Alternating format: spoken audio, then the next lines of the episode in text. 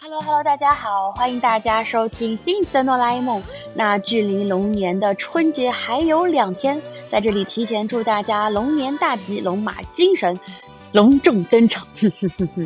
现在呢，我在日本这边度一个小小的假，然后呃，背景里面可能会有一些车的声音，可能会有一些日的声音，不是我在练习语啊，是我在这边玩。然后其实也遇到了很多观众和很多听众朋友们，非常非常的巧，也祝大家可以在这边也玩的开心。想知道今年过年的时候大家都会在什么地方呢？快快在评论区留下你的坐标，告诉我这个龙年你会在哪儿，和谁一起，怎样度过吧。那今天呢，我们就继续上集，和曹导、张浩哲、七十一继续聊一聊旅行当中那些疯狂的、让人肾上腺素爆棚的惊险瞬间。那不论你是在坚守岗位努力工作，还是在回家途中翘首以盼和家人相见，亦或是现在的你也和我一样正在外出旅游的途中，都希望可以用这些惊险爆笑的故事陪伴着你，带给你一些小小的欢乐。不过无论你身处何地，都希望可以和你一起过一个幸福而快乐的年。那我们话不多说，一起听节目吧。记得在最后最后要留下你的小苹果。节目见。那我觉得你要这个，这取决于你去看世界的角度。你就把所有没体验过的事儿当成一种你前所未有的经历，是增加人生丰富度的一种。就是被苍蝇扑倒，你拿出来说，这也是不？我觉得多精彩！我觉得得是这种，就是我有没有心理预期？比如说今天我们体验的项目是被苍蝇扑倒，我这个我我是可以接受的。你说我推开门，嘣就被扑倒了，我也没要求这个，没办法有体验，你知道吗？我被美人鱼扑倒，我都得生气。我说我没没准备。然后那个藏民们看我们特别，他们特别好心，就说：“哎呀，你们也没有准备圆根呀，我送送你们一袋，就给了我们圆根。然后我们吃下那个圆根，怎么了？吃下那个圆根之后就信佛了，就变成藏民了，就满口藏藏语。我这辈子没有感觉到过那么的精力充沛啊！我们，你好好讲，我感觉是我这个年纪需要的东西。但是讲到这个在国外旅游的话，可能我们有的时候也会经历一些不一样的危险啊，一些跟人文有关的危险啊。我先讲一些稍微轻松点的来调节一下我们的气氛啊，就是 就是其实你们在国外的那种海关里面有没有遇到过那种问你们要钱的海关人员？我们是真的遇到过，就是我上次说我跟我那两女生朋友去我东南亚这个国家，然后我们在海关这边时候，然后他就是不停在找我麻烦。就我们三个那个箱子都过了，他还是要打开我们的箱子。然后我跟 A 和 B 一起去嘛，然后我们都长得很好看，但是 A 尤其的好看，就是 A 非常的好看，有女人味。然后他打开之后开始翻 A 的衣服，翻出泳衣，他把泳衣拎在手里面问 Do you have a boyfriend？真的很恶心。然后因为我们三个是在三条道嘛，所以我出来之后，他们两个就被卡在那边。然后他们两个就是很生气过来了，一个人是被性骚扰，然后另外一个女生就是她不停的问他说 Do you have dollars? Do you have dollars? 就另外的朋友就是被问钱。然后我那个朋友他好像我没有，就是我很早就出来了，所以也没有 dollars，没钱也没有爱情，什么都没有，就是他看出来了，他看出来了，奶奶个腿就是。我当时就因为我很早转，然后我在想说他们俩怎么那么慢。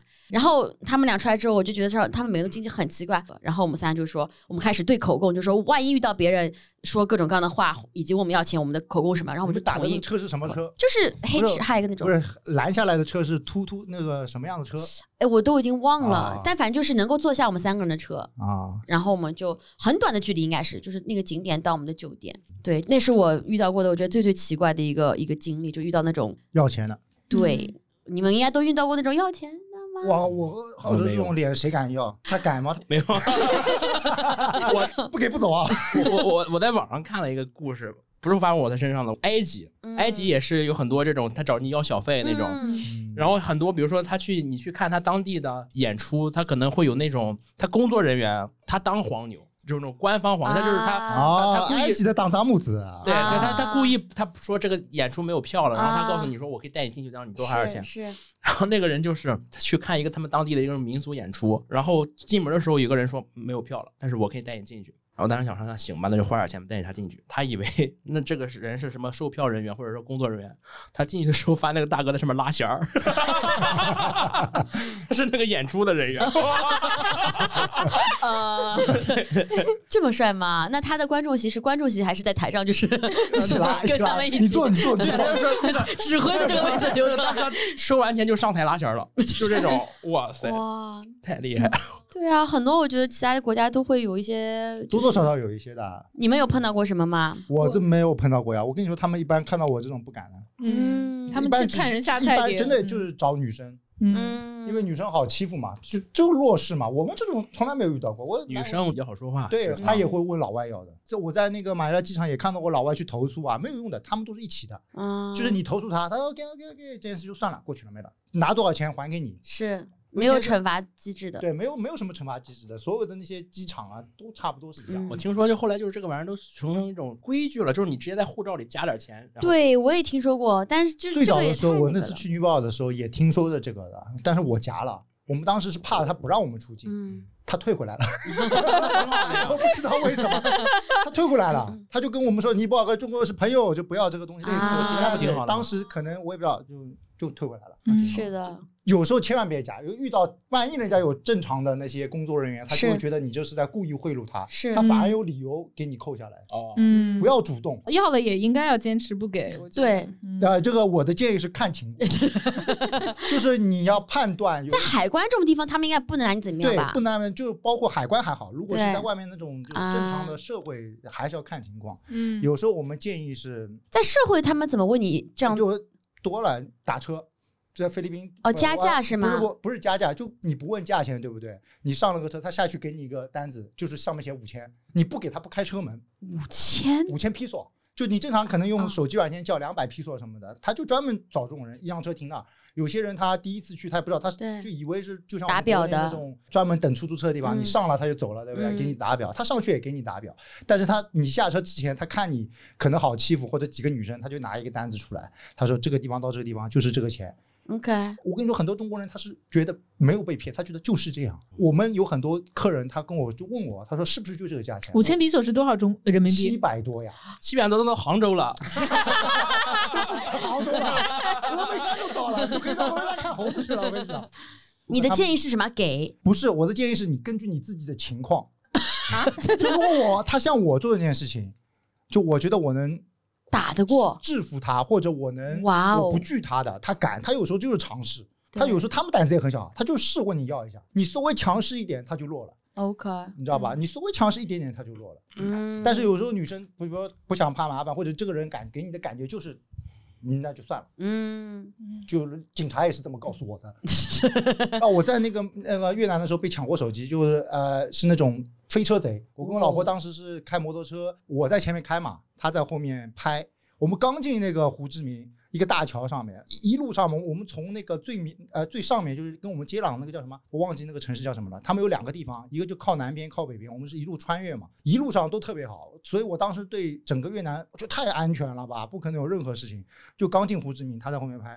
然后突然之间，我就反光镜看到有一辆摩托车快速的接近我们，就那种不正常的速度，嗯，过来跟我平行了一秒钟，歘，后排一个人把我老婆手机啪一抢，他以那种不正常的速度，咻，转弯就走。我当时第一反应是我追他了啊！我当时我不知道发生了，我还没意识到是抢东西，我老婆就啊一叫，我怎么拿着手机没了？我砰就追他，后来发现没有，他那个车是改装过的，一个弯道一过就人没了。嗯，然后我们他也熟悉地形是吗？对啊，然后我们去报警。嗯。警察就告诉我：“你来胡志明，你不看看我们的旅游贴士上写什么？”他说：“Do you know Lonely Planet？” 就是他拿出一个 Lonely Planet，上面就写着胡志明就是有飞车贼，就人家写明了，我们就有这个。你们就要体验到，对吧？哎呦，哎呦，不学习就有这个。他说路上都是，一定要注意安全。然后我说：“那怎么办？”报案吧，报案也不可能给我们到酒店也是跟那个经前台说我们所有的预定的信息，因为那台手机预定的嘛，所有的都没有了，他们就见怪不怪了。我说我们要去报警，他的意思是没有必要。他的意思，他也拿出 l o 你再看一遍这个。他的意思是没有必要，你知道吗？就是你一定要就是出去玩，你要对当地有一定的了解，是是可以避免了。其实这种事情。还有一种避免的方法，我想起来，就是我们这次去迪拜，但可能是进到突尼斯这个海关的时候，然后也是我先出来了，然后我老公宽宽没有出来，然后等了半天他才出来的。然后出来之后，我就说你发生什么？他说他走到一半，然后就是有一个那工作人员就跟他讲说，呃，就也是 dollar dollar，就问他要 US dollar，然后宽宽，我以为是苏北话，dollar dollar，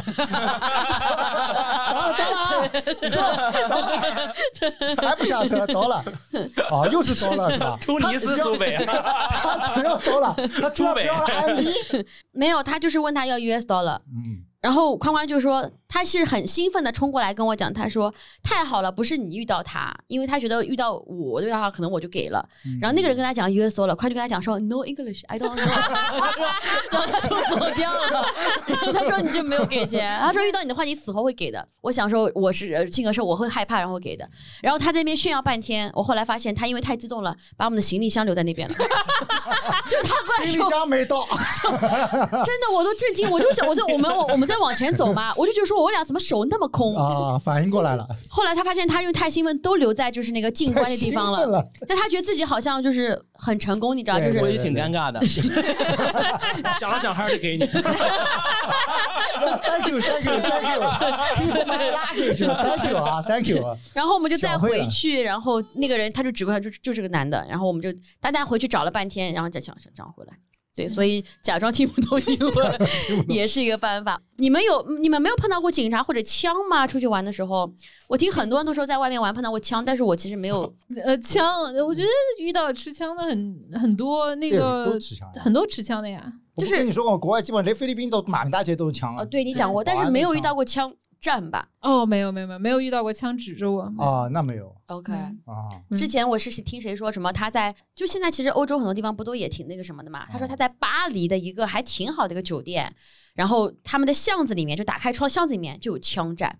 巴西那些地方可能就会有。对啊。嗯，他说是巴黎那边，然后他就就是投诉，也不投，就是他问前台是发生什么了。前台就问说，Are you harmed？他说，No，I was in my room。他说，哦，Then it's okay，就是跟他讲说，没你没被伤到，就不要去管他。但我但我有用枪吓到过别人。我在加州上学的时候，美国不是枪支管制特别松吗？我没有考枪证，所以我不能买真枪。但是他们那个运动品店可以买到那种气步枪，仿真枪。气步枪那种猎枪那种是吗？对对对，它能打小动物的，它能射很远，能射一千多尺，因为三三四百米呢。铅弹嘛，对不对？金属弹，金属尖也能够伤到人。其实金属尖头的那个枪这么老长，一米多长，这可以随便买吗？可以随便买，而且很便宜，我记得不到一百刀。然后我就买了，但我根本不知道它威力这么大。我你买它的目的是啥来着？我喜欢枪。哦，好的，这个理由够了，这个理由。他两个理由：一，美国枪支管理松；二，他喜欢枪，这不就就来了吗？哦，好的。然后我因为就是从来没有接触过，因为我在中国长大，我接触过的威力最大的武器射塑料弹的那种 BB 枪。BB 枪。然后我以为那跟 BB 枪应该差不多，毕竟你这么轻易就能买到，它也不贵。傻了。我就是我趴在我。我公寓的客厅上面，嗯，打开阳台的门儿，在阳台上放了一个 靶子，然后一个塑料呃一个纸箱的靶子，然后我就趴在客厅的地上，对着那纸箱开了一枪，纸箱纹丝不动。我觉得那这么近，我怎么可能打偏了？然后对面楼的那个阳台门整个碎了，玻璃门全碎。这个东西是他们打路用的。哇哦！然后我就很惊慌，我就走到了阳台上，想看对面出来跟他解释一下，咱该赔赔是吧？对面人没出来，对面对面没人出来，好久都没人出来。然后十几分钟之后，直接出来的是警察啊，就是警察听到有人报警了，对面报警了，对面不知道是假枪呀，对面就是觉得被榴弹射了，射碎了。那个子弹好像都嵌到他们家那个那个墙上了，不少老赔吧？赔老多钱了。这这个是什么？大概什么范围啊？赔的钱？万几千刀？几千刀？嗯，OK。因为我要给他们重新装门，人工也贵啊，然后还有一些清洁费用，因为玻璃渣碎了一地。但是你能证明你是无意，就是那个什么的？我就觉得真的很可笑，因为对面警察出来，就是站到阳台上之后，我立刻站到了我这边的阳台上，拿枪对着警察。我跟警察说不好意思，是意外，我在自己家里玩枪，那个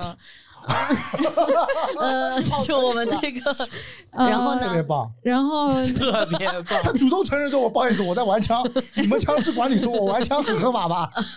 然后我当时一个男室友站我旁边，我我我是穿着短裤、大 hoodie、戴着帽子，我觉得他以为我可能是一个十二三岁的亚洲小男孩，他指着我那男室友跟我说：“你跟你爸一起过来吧。”啊，然后你就被 flatter，然后就赔了成那些是吧？然后我就拿着我的 ID 过去了，警察都没有要求，从始至终没有要求看过凶器，没有要求看过枪。我跟警察说的就是我就是 play down，我就说是一个 BB 枪，BB 杠，是朋友送我的生日礼物。我没说什么类型的枪，我就是比划的是手枪。然后他就没看枪，也没什么，就是叮嘱我说该协商该赔偿赔偿。然后登记了一下我的驾照。然后警察走之前还叮嘱了对面那户人家，因为有男的，我自己一个人去的，说不要欺负我那个。纯粹相信他没有给你定什么罪吗？什么都没有，就是钱赔完就没事儿了。肯定，我觉得美国警察应该见怪不怪了吧？就把拿个枪，我就是玩具枪，对啊，玩具枪嘛，玩具枪就是造成了一些财产损失。但是你你仔细想想，就如果他这个事情是别人真的拿一把枪意图谋杀，但其实失败了，他就说：“哎，我随便玩一玩，赔你钱。”他好像是啊，因为没死人，所以失败了就 下次努力。你下次努力，你还能干嘛？哇，你居然没有上法庭！我没上法庭，什么事儿？你是不是还被搞了一个罚单？我还你无证驾驶罪大多了。对，我跟你说，无证驾驶，我是你很有可能造成跟你一起驾驶的人。没有，我那个是有一个，我是过了笔试，过了笔试，他那个驾照是你必须副驾驶坐个人。所以呢？但是我晚上晚上就是我送朋友回家，然后我回来的时候啊，就你一个人，就我一个人。那你这也不属于无证驾驶。是呀，但是按理说你就不能这样做嘛。我当时贼厉害，我说这个 stop 老子不停，凌晨嘛就不停，然后旁边旁边有警察，他跟拿枪来你啊？没有吧？就正常没有没有，就是但是就是按理说算轻罪，要做社区服务多少几几个好几百个小时啊？做了吗？几百个小时？没有，我请了个律师啊。哎呦，你这还请律师了啊？律师要接到你这个单子，他是不是也懵了？要请律师，要请律师，要不交通罪很重的。要不就就是我不想去什么扫扫教堂啥的，你扫人家打枪碎玻璃那个地方。然后然后就请了个律师，然后帮打官司。我超速都要请律师，因为我超速超的有点严重，过了那个一百迈。我有同我有同学飙车，真飙车，给他定了个那个 未遂。哎，我说吧，开车还是要小心，注意安全啊！就不要什么意思？什么意思？就是他他是真的飙车，他在高速路上飙车。OK，所以影响到没有他太快了，所以给他定的人未遂。哇靠！那他这个最后是几年？我我不知道，这个人我不太熟。未遂听上去要那个什么了吧？比那个枪严重多了，这都哇。好的，其实。我们的那个旅行经历当中，有一部分呢，还是跟我们比较这个呃人文的相关啊，就是当我们很穷的时候啊，当我们没有什么钱的时候，可能出去旅行也会遇到一些特别神奇的呃一些搞怪的一些事情。几位有穷过吗？大学刚毕业那个时候最穷的呀，穷过吗？还是他在穷游过，穷一辈子吧，反正。所以你们穷游的时候会去什么样的地方？有过一些怎么样匪夷所思的经历呢？张浩哲，实话讲，我没太穷游过，没太穷过是吗？没没没太穷游过。我出门我还是尽量别太那个拘谨，就是尽量出门我就不太年轻人对不太不太年轻人消费观念很好，对，就就来都来了嘛，就是都要体验一下。我去一些很偏僻的地方，但是我尽量会在这个地方找最好的。因为其实也不贵，因为他那个地方消费水平就很低。是。那如果真的囊中羞涩呢？就真的没有钱，你有什么？我就不去了呀。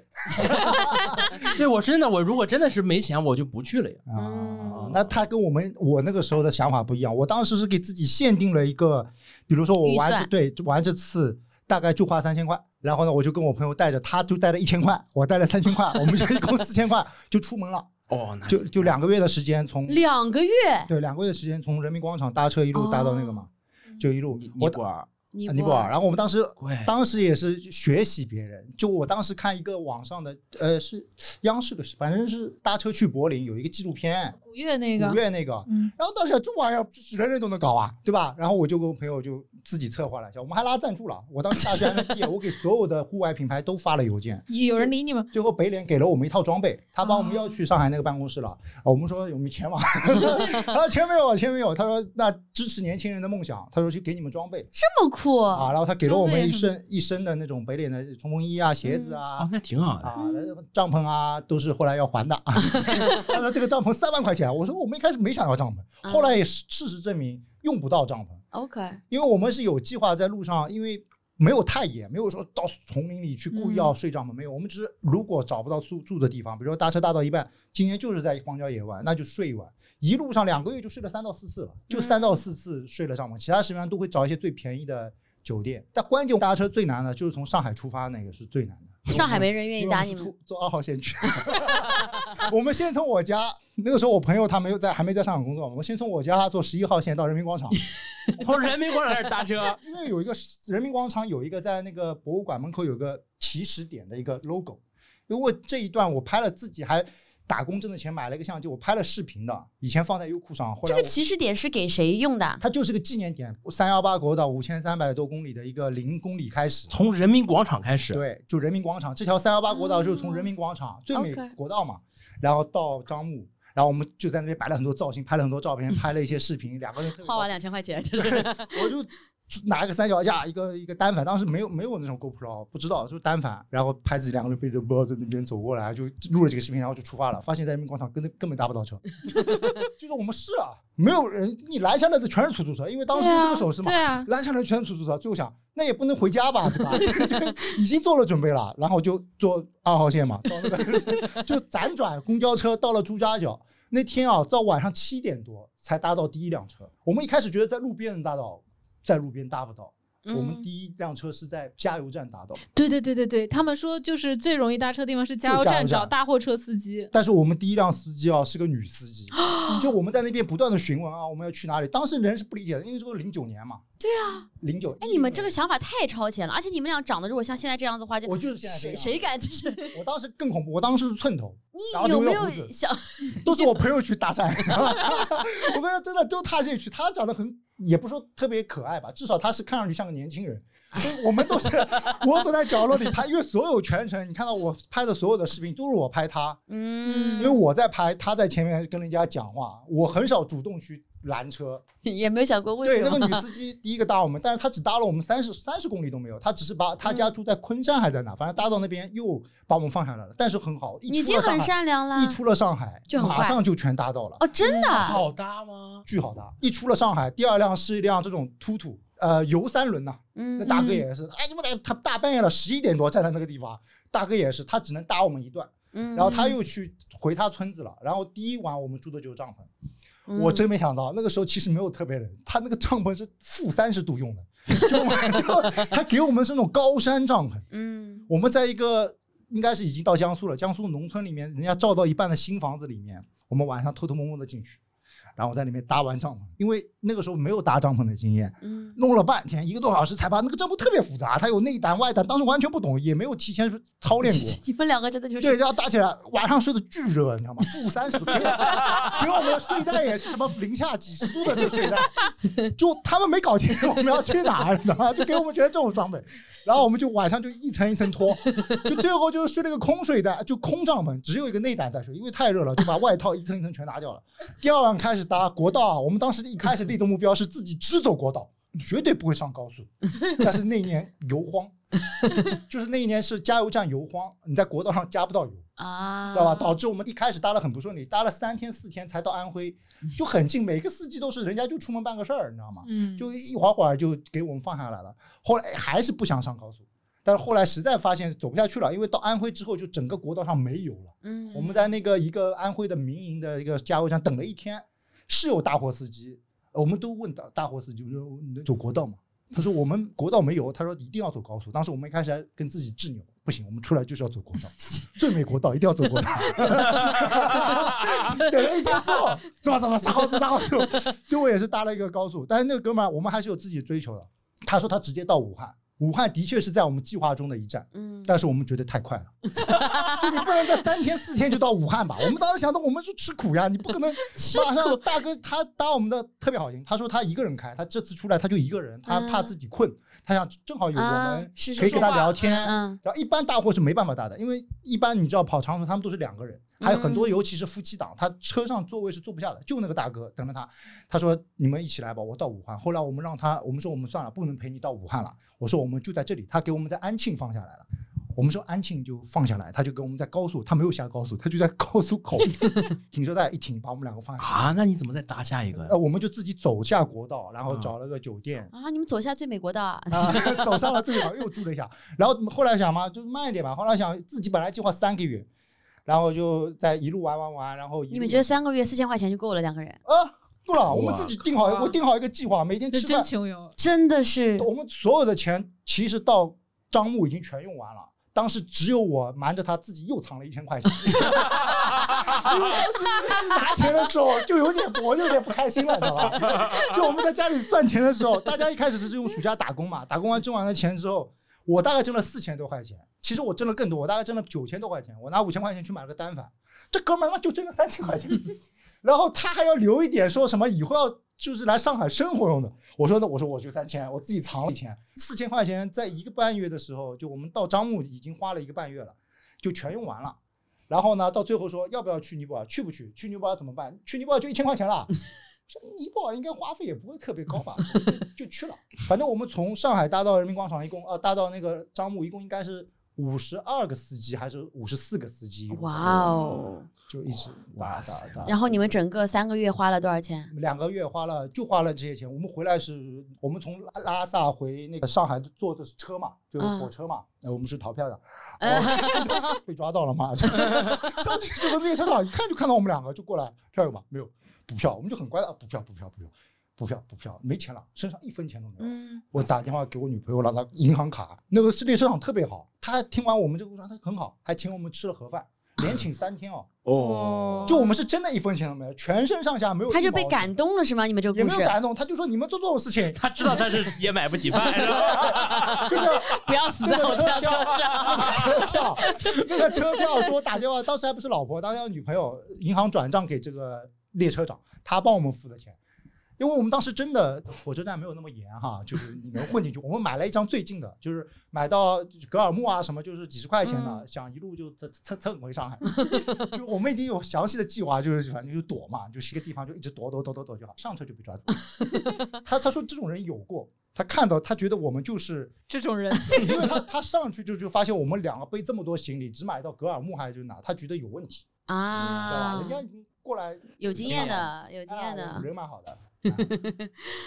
你这个故事，本来说要不就坐车去，你们这么穷了，还给尼泊尔的那个边关塞钱啊？没有塞钱呀，就退回来的不是那边。是当当时我们也是查攻略，他说给钱可能我们就塞了一点。当时到尼泊尔的时候还一千块钱，就我私底下就一千了。对，然后换成当地的钱了，不是给他塞了一点嘛？本来以为想这一千块钱，我们就是在到尼泊尔那个加德满都玩一下就回来了。然后呢，发现过去之后，我那个朋友又来了，他说我们搭到尼泊尔，嗯，再搭。然后在尼泊尔也搭了呀，但是尼泊尔搭的相对来说没那么容易了。我们在边关搭了很久，没人理我们。后来是那个边检的一个像他们的武警，拿枪给我们拦了两台车。就我们在那边跟他交流，开玩跟他说我们一路上这么过来的，呃，怎么怎么的。他被感动了。他没感动，他就觉得你很棒。你要搭车，我给你找一辆。他就找了一辆大货司机的车，就威胁他说：“快点把他们送到那个下一地方去。”没有没有没有，他就我听不懂尼泊尔话，但是那个司机上去之后，好像对我们很尊敬的样子。仔细思考一下为什么？我们这一路上就是真的，我们搭车是有那种的，就是我上车就是负责，我们两个是帮司机就解闷儿。很多搭我们的司机搭我们完全是为了解闷儿。就他们，那你们上车前先表演段才艺，就是双人聊天，我去，回来一个专场，咱不聊天，上去就聊，特别好。我们还遇到过有奔驰大哥，车上聊完之后，他特别就特别好嘛，想买票了，就是到了之后给我们订了个酒店，请我们吃了顿饭，然后他就回去了。哇！因为当时没有微信，我朋友当时玩微博，我手机是那个黑莓的，我记得很清楚，那时候是黑莓的，我那个完全用不了什么。别人还请你们住宿，他给我们买了个单，让我们住宿。把别人搞那么开心啊！但就遇到过一个，有废话，你 就是你，你想遇到多少个？我们没有走多少时候，但大哥特别豪气。我们当时不应该吧？我们中间还有一段搭船的，也特别搭船，当时就搭上瘾了，就你知道吧？到了那个宜昌上瘾了，我特别有没有？我就装啊，我给他们那个船公司打电话，我说啊，我是什么什么大学的毕业生，我们现在在做一个什么什么的一个活动，啊，你这边我们想从一个宜昌搭到重庆这个船免能不能就免费给我们两个船位？我们会怎么怎么怎么就说了一些利好的话。我当时只是试一下。同意了，哇！他说我马上派人给你联系你，你找到了那个码头找谁，他带你上船。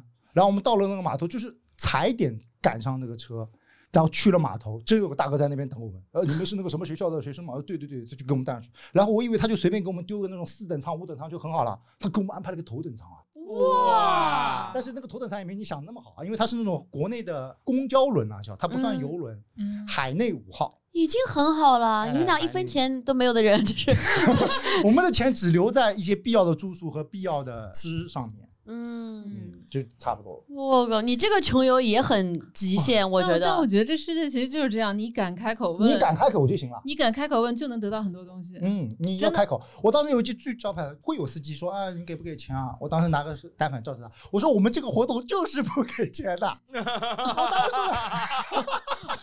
我们 这个活动 就是大师的师傅，他就说三百三百什么什么，然后说不好意思，我们这活动就是不给钱的，我嬉皮笑脸跟他讲。我到我后来看自己拍照，我就会怎么说得出这种话？当时说的特别认真。我们有一些在特别到三幺八之后就特别好搭了。虽然那些年很早没路上没什么人搭车，但司机也说他经常跑那些山路的。工作人他也遇到过这种人，他说他们藏族很多也搭车，他们都会搭。对，我们也跟藏族一起搭过，也坐过后备箱啊，什么都做过。我我们搭过藏族人，我们就是在那边自驾的时候接触过藏族人。他他很有意思，他是让他姐姐出来搭，就是他也是一个高壮的男性，根本不站路边，他不知道藏在哪儿，就他姐姐一个。我也是啊，我也是，我就多讲。而且你有时候人家，特别是你想拦那些车停下来，如果你站两个人，他停下来的概率特别。肯定啊，尤其是如果是这种形象的，就我们两个人，我有照片嘛，当时你一个人。站那边我都害怕，你别这这，我从来没有搭成功过，就是完全拦下来我去讲成功过，基本上都是我朋友成功的。嗯，但是上去之后，你看他不出钱有道理，他出力。我上去之后，我们是主聊嘛，就就主聊，就采访，哎，大哥几个人啊？家里结婚了吗？什么就哎工作辛苦吗？全这种互动都那时候练出来的，我也是，就一路聊。哦，学会了，学会了。啊，我我没有搭车，就是我交通上就是没怎么省过太多钱，但我经常住免费住的。地方就那个 Couch Surfing，那个时候就是沙发客嘛，记得我免费住过游艇，它游艇也放在 Couch Surfing 上面，你就是可以直接免费去住，它有多余的仓房给你。你怎么申请来着？有一个网站，以前有个网站，我那个时候也申请。我是有一个武汉大学的那个研究生，我们住了一晚，在武汉住了一晚他的宿舍。这哥们也是在那个网站上，Couch Surfing 网站上找到他。哇 Surfing 在 Airbnb 出现之前，我觉得特别好，好用。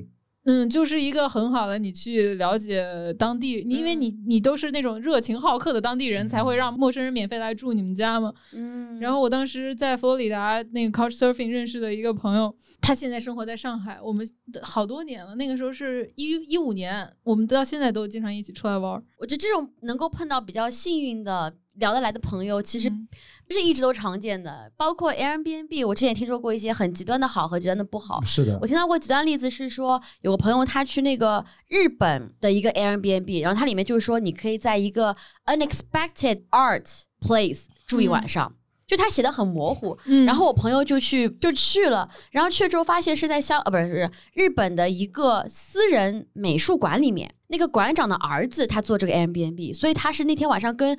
很贵很贵的名画睡了一个晚上，哇哦，那个很酷，就就是很酷。他但他不敢说出去，怕别人是为了这个东西来的，他就想让那些真的喜欢 art 的人，嗯，带过去。然后他说他上面还有一些那种星空的装置，嗯，晚上他一个人帐篷睡在一些名画之间，他就觉得那个超值得。可他后来也体验过一些不太好的 Airbnb，就那种很不好的房东啊，或者是干嘛干嘛的也会有。好极端哦！这个就是要分辨嘛。对对，Couchsurfing 它好的地方就是它有那个你你其实是匹配制度，因为你都是免费的嘛，所以你的房东的所有的信息，包括以前住过他的给他的评价，然后包括你在上面也要介绍，它其实有点像一个 dating website 啊。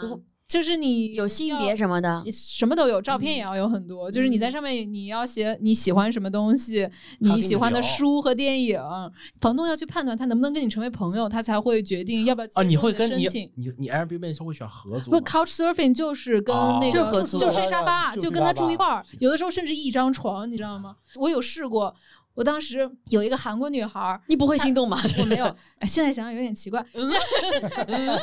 就是我们去了她那儿，我们就聊天嘛，她就知道我是拉拉。但是晚上那个本来就应该睡沙发，她睡床，她她那是双人床，她就说那那要不咱俩一块儿睡吧，就是相安无事睡了一晚。你可以说实话，这是是真的，真的就是相安无事睡了一晚。他现在已经在后悔了，听到后悔。哎，你上次见过我那个 Car Surfing Host，就 Emily，我上次有带她来过这里，那个白人，你不是韩国女孩吗？刚说不是不是不是这不是这一次是另外一次在佛罗里达认识的那次你记得吗？我记得我记得我记得，她就是我一五年在佛罗里达的 Couch Surfing Host，然后她现在就在上海生活。这个网站现在还有吗？还有，但是现在要收费。然后我觉得他收平台费吗？平台费，嗯，但是他因为 Airbnb 出来之后，他就是没那么。我感觉 Airbnb 就抄他的，说实话。但是 Airbnb 要收钱，对对对。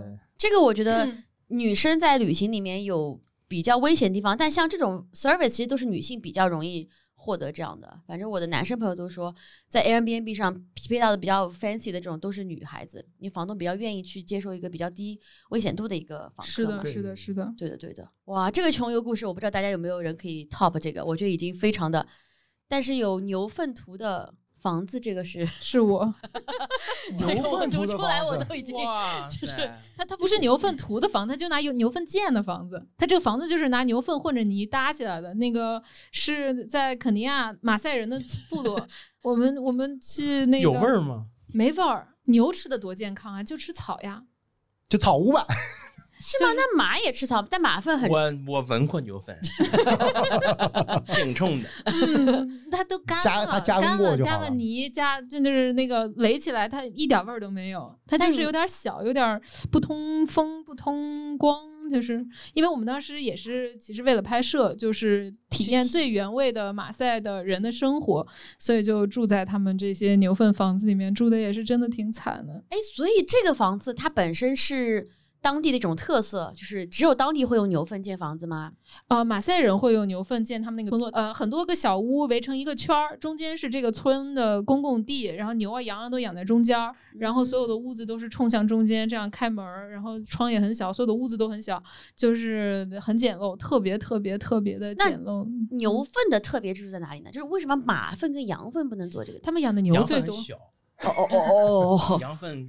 他们那边没羊粪要求羊要特别多，他如果羊不够多，粪他那个对羊粪是小球，他可能造起来比较困难。然后他们养很多牛。嗯 OK，哇，这个不是我旅游的故事哦，但是我想起了我以前的一个前同事，就我以前在四大嘛，我有认识做那个审计的同事，他们每年都是要去自己客户地方清点库存的。他那年是在一个就是那种农场的公司里面做审计的那个第一年的，然后他就是要去清点他们的，应该是养猪场吧。他说他印象特别深刻，是因为那年十二月三十一号他也不能请假，他去到那边清点那个猪场的时候，开了一扇门，被一个黑色的网给扑倒了。那个网就是一网的苍蝇，就苍蝇太多变成了一只一个网，然后把人扑倒了。对的，因为他刚开门就是他就人没有反应过来，就是倒在地上了。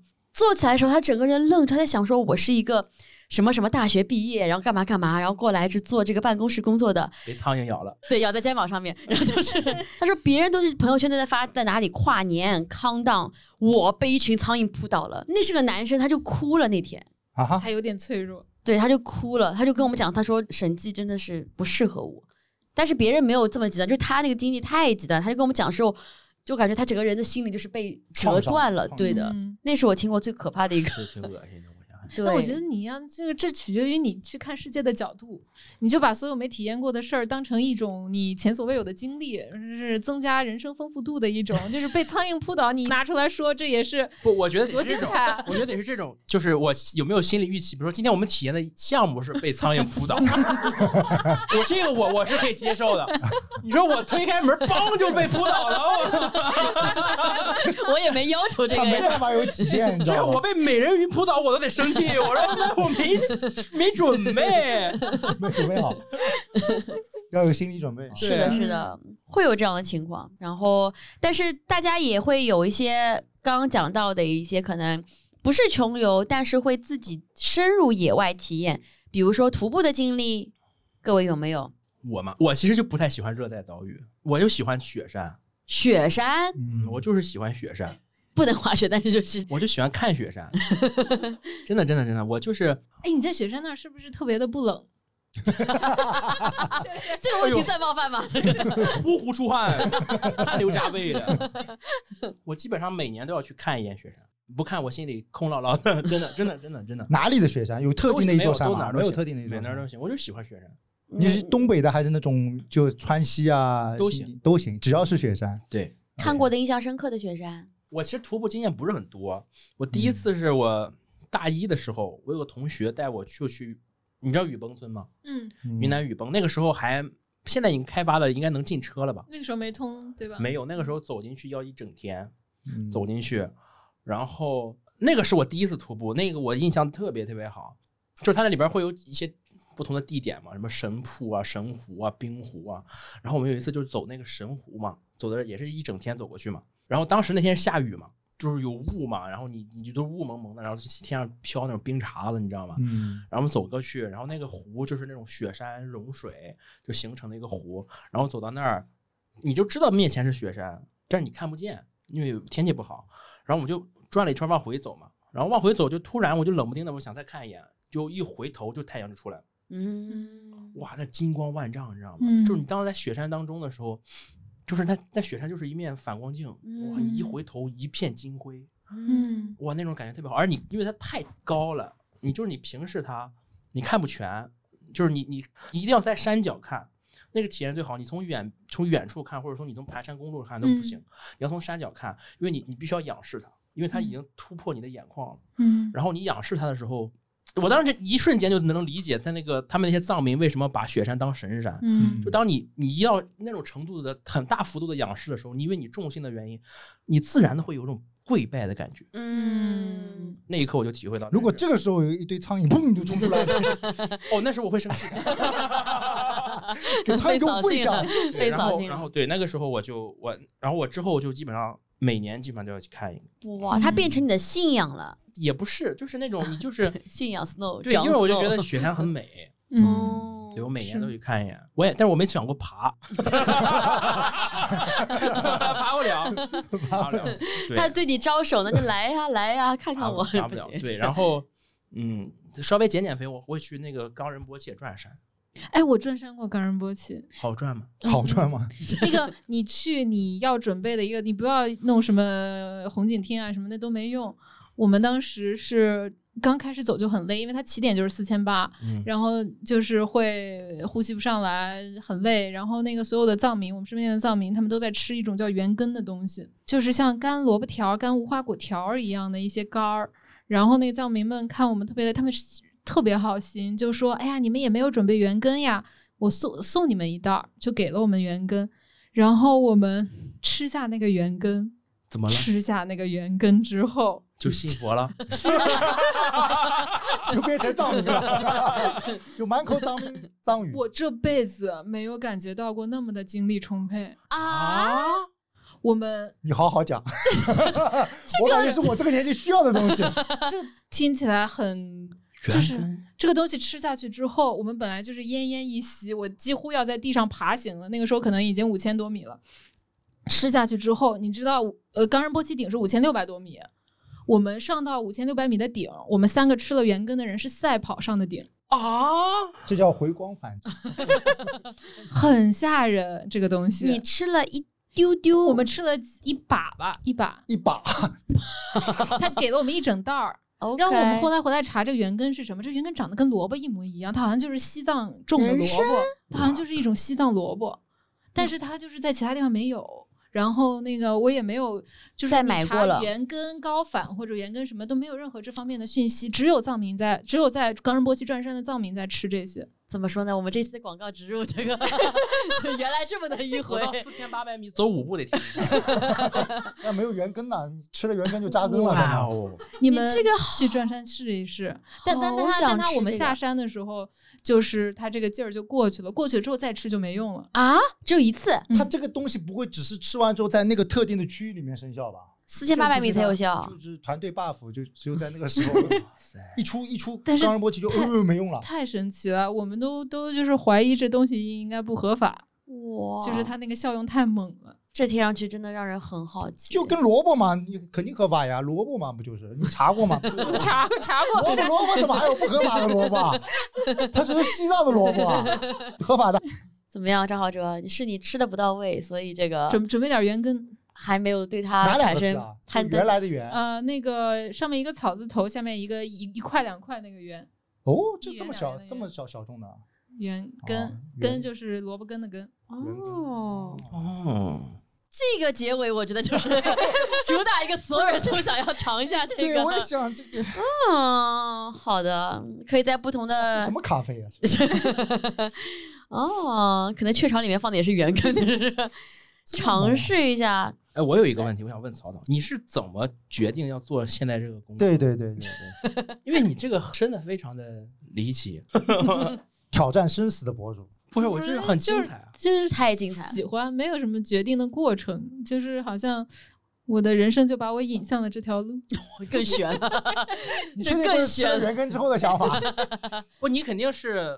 是之前就喜欢旅行，然后才开始决定把这个当成职业。对对对对对，是这样。哎，我问一个，所有我没拍的时候我就在干这些事儿。哦，你没有拍的时候你就在干这个事儿了。对对。但后来你发现你边玩其实边拍也不影响你要干这个事儿，对不对？有点影响，但是为了生活还是要拍。对我其实就想问他们那些旅游博主拍出来会不会影响到原来的旅游的一个乐趣？乐趣影响影响。我也觉得应该会有一点点影响的。本来可能可以更体验一下，但你会脑子里一直想我要拍，我要把它记下来，对，我要拍下来啊，或者。啊，刚才错失了个很好的镜头。对对对啊，对对对，对不对？这种，但也是因为后面有人在 push 你，才会做一些别人不会尝试的事情嘛。像哦，品牌商付了钱，我要跳下这个 食人鱼的河，这个钱我也跳，没付钱也会跳的。你这个人，我想为你找个借口都找不回来了。他打电话给品牌商，现在我给你加一个项目，我要跳河，你那边纯粹是体验这种喜欢这种经历。知道南极落吗？你听过这个？哇，这个地方特别好。这个地方就是原来的雨崩那种那种感觉，就是没开发出来的。然后我就也是小红书上看的，然后当时又是天气原因，又是修路，又经常不开，然后我就加了一个云南的那个他们那一个向导，当地的向导。然后他他说今天开，我之前完全都没有计划去。他说今天开，我说那我就去。然后我是就穿着一个 Air Force One。上面全裸，是不是 Force One，出来，好全身啊，好全身，还有一条腰带了。哎呦我天哪！当然也有口罩，没有，就是一个牛仔裤 Air Force One，然后一个什么夹克就上去了。那个地方荒无人烟。还不如裸着去是吧？下着雨，你走一步，那个你要陷到那个泥里，都到到小腿。他们没有提醒你要穿什么装备吗？没有，没，他没有想到有人完全没有装备。然后下雨，然后人家都带着带着带着带着那个雨雨披，我什么都没有，我就淋着去走了一天，还是身体好年轻。然后没有我，然后也是四千八百多米最高的地方，然后我当时到中间我就觉得我不行了。就是我真的是绝望了，但是已经到中间了，真的就是舞步停一下。我当时真的觉得不行，我真的出不来了。然后等到我出来的时候，我已经就是嗓子已经不能发声了。对，然后就是而且抽筋儿，你知道吗？嗯，就是真的是一直在抽筋儿。嗯，我没有感受过一直就是小的抽筋儿，就是失温。就是失温的，很危险。中途没有人发现你的这些异常吗？没有，那你也得走啊。对发现了也没有办法呀。发现了没有办法。带任何，就是这个导游没有带任何。那里边很少很少的人，而且尤其是下雨，就有零零星星那个游那个有几个游客就过去了。然后那里边有一些护林员的小小屋，然后也是空着的。然后就我跟向导俩人在里边走。对，然后我就出来之后，然后我就说你赶紧把那个暖气打开。我就说，小小蹲哪一点？他听懂了，他说都反正就这个意思，就我就听不懂中文，但这个意思了。对，然后然后就就得缓了好久好久才能说话。哇！那个时候就然后就觉得不行，你得这 起码冲锋衣得准备准备。嗯，对，速干的那些什么这种装备挺重要的，挺重要的。好的体验，你这个体验也接近濒死了。我觉得是的。对，就是室室温是太危险了，淋了一整天的雨。嗯，对呀。不过正常的向导啊，是看到你这样，他不会让你走这样。对呀，对呀，有应该挣钱一些。我知道呀，所以我说这些俱乐部，因为我以前在户外俱乐部待过，跟他们混过，就要求去这些地方是自备的装备，他会列好。你没有的装备，他也会给你让你租好，对不对？那你穿 Air Force One 过去，他只能把 Air Force One 给他带出来，人就不确保人能出来的。但是那个地方真的很美，那是那是很美。那个你也得可能是幻觉吧，就是你最后可能就室温的时候 看到了一些天堂，可能也更美，也就一样。对，然后做好准备还是做好准备吧，很重要。我其实本来不想讲，因为我曾经讲过一次，但是就是在那个那个火人节里面，火人节里面。离这个最接近的两次，第一次就是因为它里面这个水是要收费的嘛，然后有一天我水没带够，但是所有帐篷它都只会给你酒，然后我都不想喝酒，然后我就走在一个帐篷跟帐篷之间，反正就是旁边都看不见什么东西的地方，然后就走很无奈，因为我的车被人偷了啊，对，那边自行车很容易被人偷的，自行车啊，对对对，哎，怎么回事？这还看不起了。就是自行车嘛，然后被偷了，然后我后面就来了一个自行车，然后一个应该是个女生，我记得就外国人，然后他就拍了拍我肩膀，给了我罐可乐，然后我就说我说谢谢你，他说从背后看你快死了，我希望你喝下去之后就不要死，就就走掉了，然后我就靠那罐可乐撑到了我后走到了后面那个。叫什么来着？帐篷就是后来都有有吃饭，有吃饭就好一点，因为光喝酒，我感觉我那时候撑不过去。我在内华达那个死亡谷国家公园呢，有一个也是，它叫什么？死亡谷。你想一想，为什么这个？你去了下死亡谷，那个穿着 Air Force One 那种荒漠嘛，我在里边车陷进去了，就是不是沙漠，但是就是那种沙砾的那种地方啊，车陷进去了。然后我之前有过那种情情况，挺好解决，你在底下垫个几块石头就好了。但当时没有石头，然后当时我跟我爸妈一块去的，我爸是还是有点经验，他说让我把下面垫衣服，就所把我所有的衣服都垫在那个铺在那个啊那个轮胎下，增加摩擦力嘛。嗯，那个是挺吓人的。对，因为死亡谷又热又干，因为真的是越陷越深，当时真的是挺吓人，这已经半个轮胎都在沙子里了，我当时真不知道怎么办了。然后我们就是往外刨嘛，但是一刨又深，就后来垫了一堆衣服才出得来。挺吓人的哇！你敢带爸妈去这种地方自驾游啊？啊，只是我想去，他俩恰好在。对对，就是这么孝顺，就就就让找两个人聊聊天，不然会困。他俩算搭车了，搭车，顺便带上的。他俩穷游，我全花钱。爸妈说：“儿子带我们去哪里呀？啊，纽约、芝加哥，不，死亡谷。”就是对话。哇！我我穷游的时候，我乞讨过。我我跟我的妈！乞讨还有高手？那我真没乞讨过。不是我跟你一样，我也是定就就定了就能花这么多钱。然后那个我是在美国，我要横穿美国，然后定的是两两个人七百七十七美金横穿，那你油就挺贵了啊。然后那个这个数字怎么来的？七七七，随便想的。还好，不是零零七已经很好了，好，至少还有钱。好的，就一路讨着，我就不是一路乞讨啊，就是咱们一路就是蹭吃蹭喝，要么就 couch surfing。那个那个时候美国还是有挺多 couch surfing 的，我还住过那种树林里，他自己那房子都是自己拿土建的，嗯，那种。当时我乞讨是在那个三藩，知道他有个嬉皮士的那个街区，对对对对对，我就觉得在那边肯定好好讨钱。就给自己挂一牌子，一个纸壳儿，我在上面写上字儿，我就说那个，呃，给我一刀，我就怎么怎么着，给我五刀，你就可以出现在我的视频里面，讲一个你的故事什么之类的。然后我觉得很很暖心，有另外一个流浪汉经过，给了我五刀。嗯。他会不会只是长得像流浪汉呢？不是，他是他是 homeless have homeless。他就是他说的话，他可能精神有点嗯状况，他说的话也不是很清晰，就不知道他在说什么。然后很流浪汉的那种，然后头发也是那样。然后他就给了我五刀，然后在我镜头里面比划了一些，然后就是还有一些谢谢啊什么的手势。然 后我其实我其实想把那钱还给他，但是我没追上他。只要这么长你没追上？哇，你俩太我其实胆儿挺小，我从来不敢。敢做这种长时间的那种冒险。但你有搭过车吗？我都没有，我也没有。对呀，我我你们在美国不是一般那边啊没有吗？我只敢搭同学车。我我都是我每次出去玩，我都保证，比如说我去哪个地方稍微有点危险，我都保证当天去当天回。嗯。我不太敢过夜，或者说自己长时间跑到外面去。嗯，你要对你的形象有点自信。就你出去的时候，你已经代表了一种危险。我尽量不使用底牌。我是喜欢徒步，但我都是那种 day trip，你知道吗？然后我会，我之前有段时间也是人才引大，我就去加他们那个那个一些论坛，什么六二四的那个八二六四。对对对对对对对对对，我就看他们说什么几天几天重装洛克线，什么几天几天狼塔，对对对对，那个墨脱墨脱徒步，我我我很向往，但我不敢。哇，完全我听都没听到过这些东西。我我之前关注了一个是一个女生，一个博主，嗯，就是她是说那个美国纵穿有三个步道，什么阿布拉契亚，什么大太平洋，他一个人三条都走过了。光阿布拉契亚就得走七个月，对他超厉害，他好像是很少很少有人能完成三条全纵穿。不是他自己一个人自驾呢，还是他就是走路走路走？那都是徒步步道，开不了车的。从美墨边境走到加拿大，走路。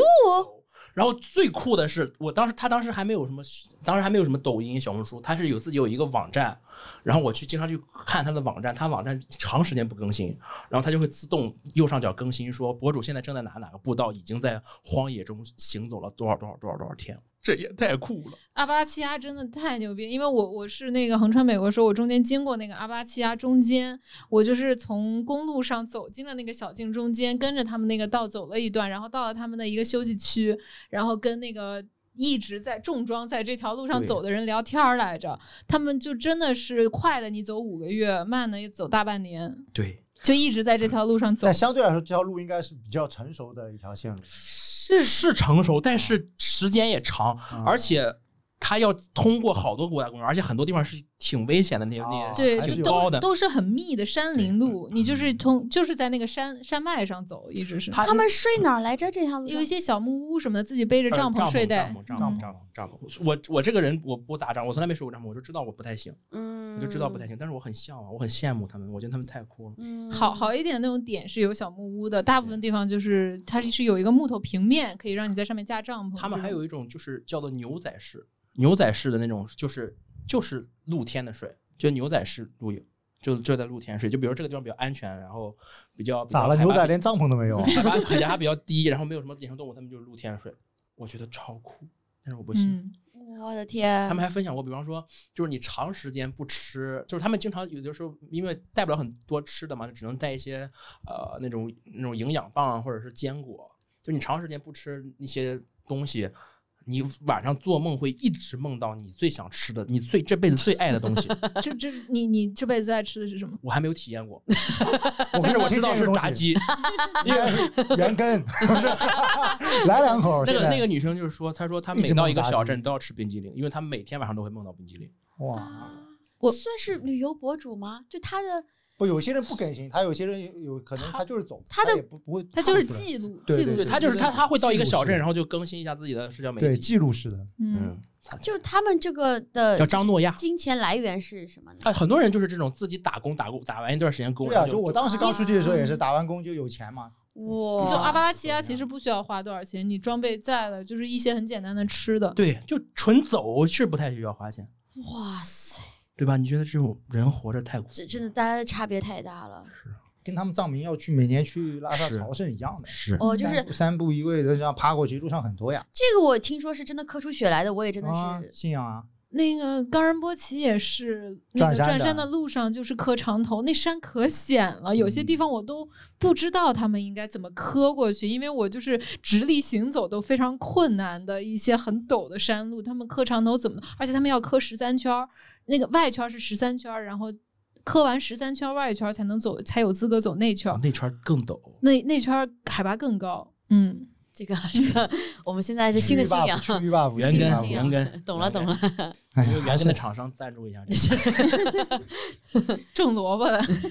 原根，我吃了也好。我不怕蚊子了，什么都不怕了。哎呀，嗯，那我们最后的最后，可不可以请三位，就是小小的跟我们大家分享一下，你觉得对你来讲，那些冒险的经历，那些旅游的故事意味着什么？以及如果下一个 destination，下一个旅行地，你们可以做选择的话，你们想去哪里？二零二四年作为一个小小结尾，好不好？哪位先开始？行，我先开始吧。嗯好，我其实一直有一个想法。就是我来人地球这一趟不容易。哎 呦哎呦，你这拔这么高啊！对我，而且很有可能这就是唯一一次，我可能也不再来了。不来地球而已，这个。对呀，我就觉得我得把地球各个样的地貌都见一见。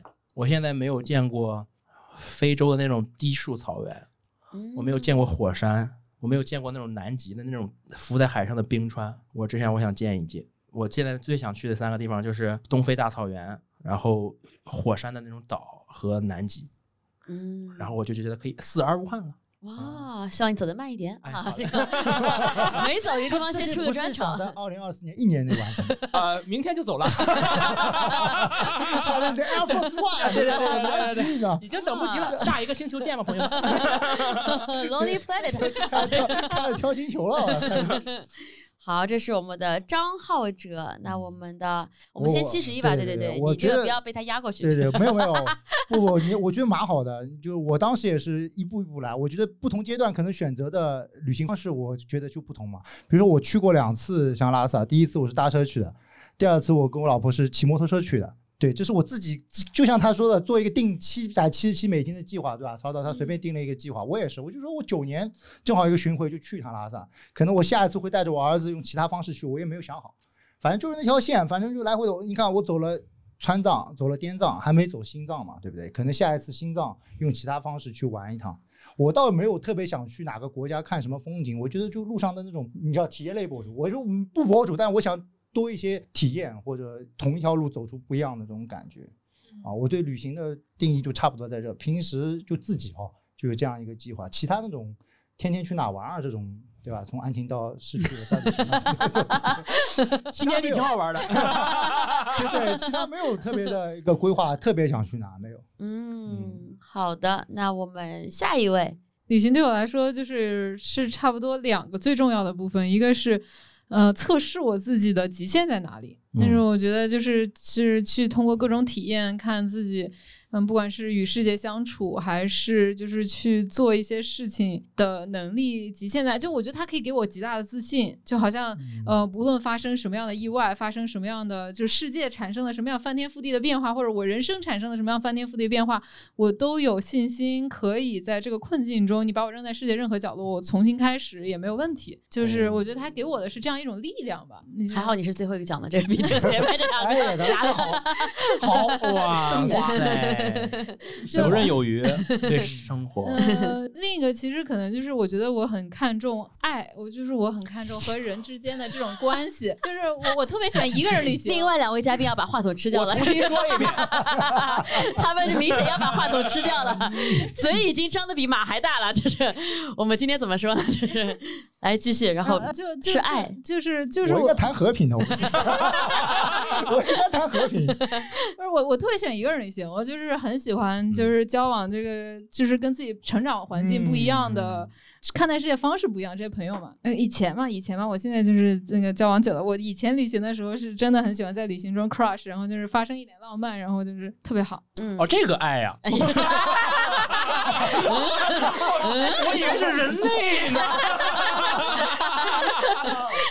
我也听明白了，我早一点嘛，我现在明白了，但我现在明白了啊，这个，嗯，是的，我是我特别喜欢的一种旅行，除了可以跟更多不认识的朋友成为新的朋友以外，就是我其实。挺喜欢那种感受到大自然多伟大，人类多渺小这种瞬间的，因为我觉得其实生活在一个城市里面，然后我们现在做这个工作和平常的一些需要，我经常会觉得自己的 ego 越来越大，就是说哇好厉害好厉害，但是把你扔到一个大自然，我就会觉得你就是很渺小。太理解。那时候在火人节时候，我最喜欢的虽然有很多瞬间，但我最最感触瞬间就是我躺在。